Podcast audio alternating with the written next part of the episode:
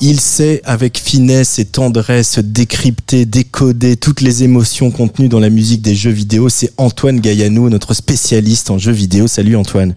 Salut, salut, comment ça va? Bah ça va bien, bonne année. Mais oui, bonne année, merci.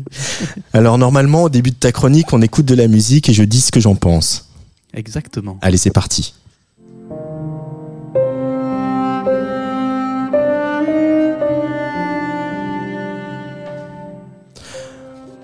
Alors on pourrait euh, être, euh, je sais pas, en train d'écouter euh, Marin Marais ou de La Viole de Gambe, peut-être dans tous les matins du monde, le film de Rapno, mais peut-être qu'on n'est pas là du tout, Antoine Gaillanou. On n'est pas là du tout, on est dans un univers beaucoup plus fantastique, mais on est peut-être quelque part dans la, dans la même mélancolie. Aujourd'hui, il est question de Hollow Knight, un jeu publié en 2017 par les Australiens de Team Cherry un jeu qui a immédiatement, dès sa sortie, gagné une popularité énorme parmi les fans de jeux indépendants et dont la suite, annoncée il y a déjà 4 ans, est devenue une, blague à cause du, délai que ça, ça, prend.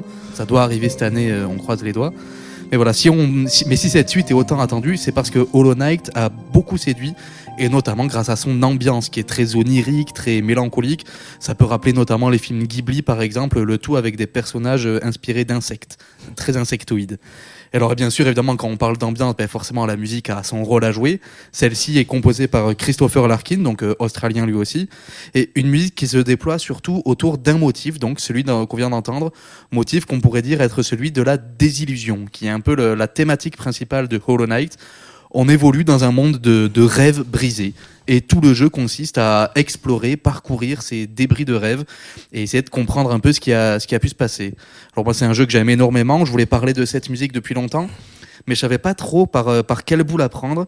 Et donc je me suis dit que cette fois, contrairement à d'habitude, plutôt que de parcourir euh, toute la bande son, je vais me concentrer sur un seul morceau, un morceau qui me, qui me hante. Et alors attention, gros spoiler, parce que c'est le, le thème de, on va dire le boss final du jeu, plus ou moins.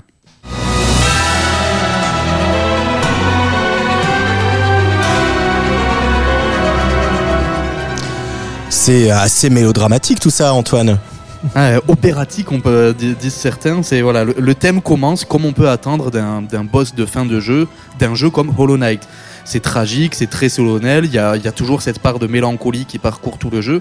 Voilà, on arrive au bout du parcours et toutes les tensions doivent se résoudre ici. C'est l'implacabilité du combat. Et on y entend donc ce, motif principal qu'on entendait, le ta ta ta ta.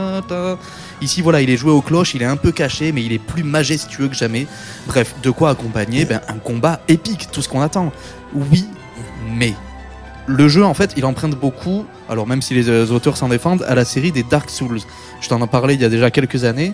La musique, en fait, dans Hollow Knight comme dans Dark Souls, a cette idée de pas se placer du point de vue du joueur, du protagoniste, mais bien plutôt du point de vue des personnages qui l'entourent. Et donc la musique exprime ici les sentiments du boss euh, qu'on affronte, c'est bien ça hein c'est ça, donc euh, et euh, c'est d'autant plus vrai qu'en fait Hollow Knight, le, Hollow Knight qui donne son nom au jeu, donc le, le chevalier creux, c'est pas le protagoniste contrairement à ce qu'on peut croire, mais c'est bien ce fameux boss qu'on affronte ici.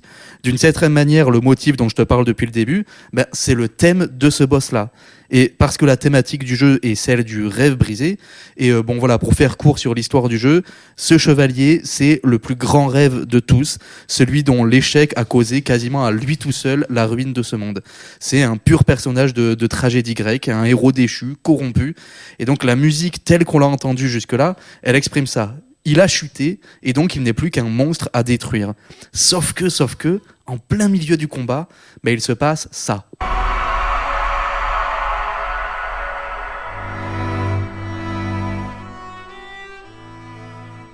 Voilà, une sorte de cri, puis le motif du jeu qui revient dans un dénuement extrême. Il n'y a plus rien, c'est le sommet de la désillusion. À ce moment, le boss il s'arrête pendant un instant de se battre pour commencer à se frapper lui-même. Alors est-ce que c'est le signe ultime de sa déchéance? Au contraire, un sursaut désespéré de lucidité C'est dur à dire, mais avec cette musique qui se, lance, bah, impossible de brandir son épée avec la même conviction qu'avant, qu'au début du combat. Et comme ça ne suffisait pas, il finit par arriver ce motif qu'on va entendre si tu remets la musique.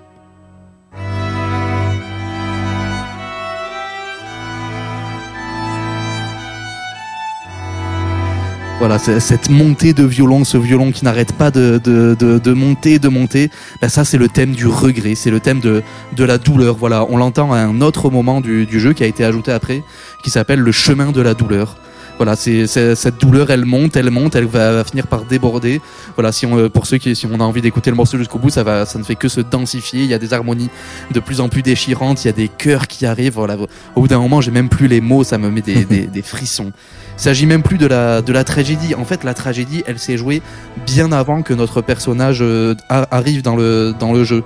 C'est simplement ben, un sentiment de, de gâchis et pourtant, c'est tellement beau, c'est tellement beau à écouter, parce qu'il y a une élévation, il y a peut-être peut-être une forme de rédemption. En tout cas, il y a un soulagement. La douleur, en arrivant à son paroxysme, elle arrive enfin à son terme. Ça me fascine parce que tout est là. Quand on se renseigne un peu voilà sur l'histoire du jeu, parce que tout est un peu cryptique, donc on, peut recoller petit à petit les, morceaux et on finit par comprendre la portée de tout ça mais en fait toute la beauté du jeu elle est déjà là dans cette simple montée de, de, violon dans cette montée déchirante. Ben voilà il y a toute la toute la profondeur du jeu et rien qu'entendre ce moment là et ce moment de d'arrêt du jeu ce moment d'arrêt du combat bah, il y, a, y, a toute, euh, y a toute la tristesse, euh, toute la tristesse du monde qui, qui est là. Voilà, c'est des musiques comme ça qu'on qu'on peut pas éviter, qui nous, qui nous rentrent dedans, qui viennent nous remuer les émotions, qui viennent nous remuer les tripes dès la première ou seconde où elles arrivent. Ben voilà, pour moi, cette musique-là, ça, ça en fait totalement partie. Et on sent encore euh, ton émotion, ton émotion à t'écouter Antoine Gaillanou et on apprend donc que le super méga boss final du jeu Hollow Knight a des doutes. Il doute et ça, c'est quand même, c'est l'humanité, l'humanité du boss.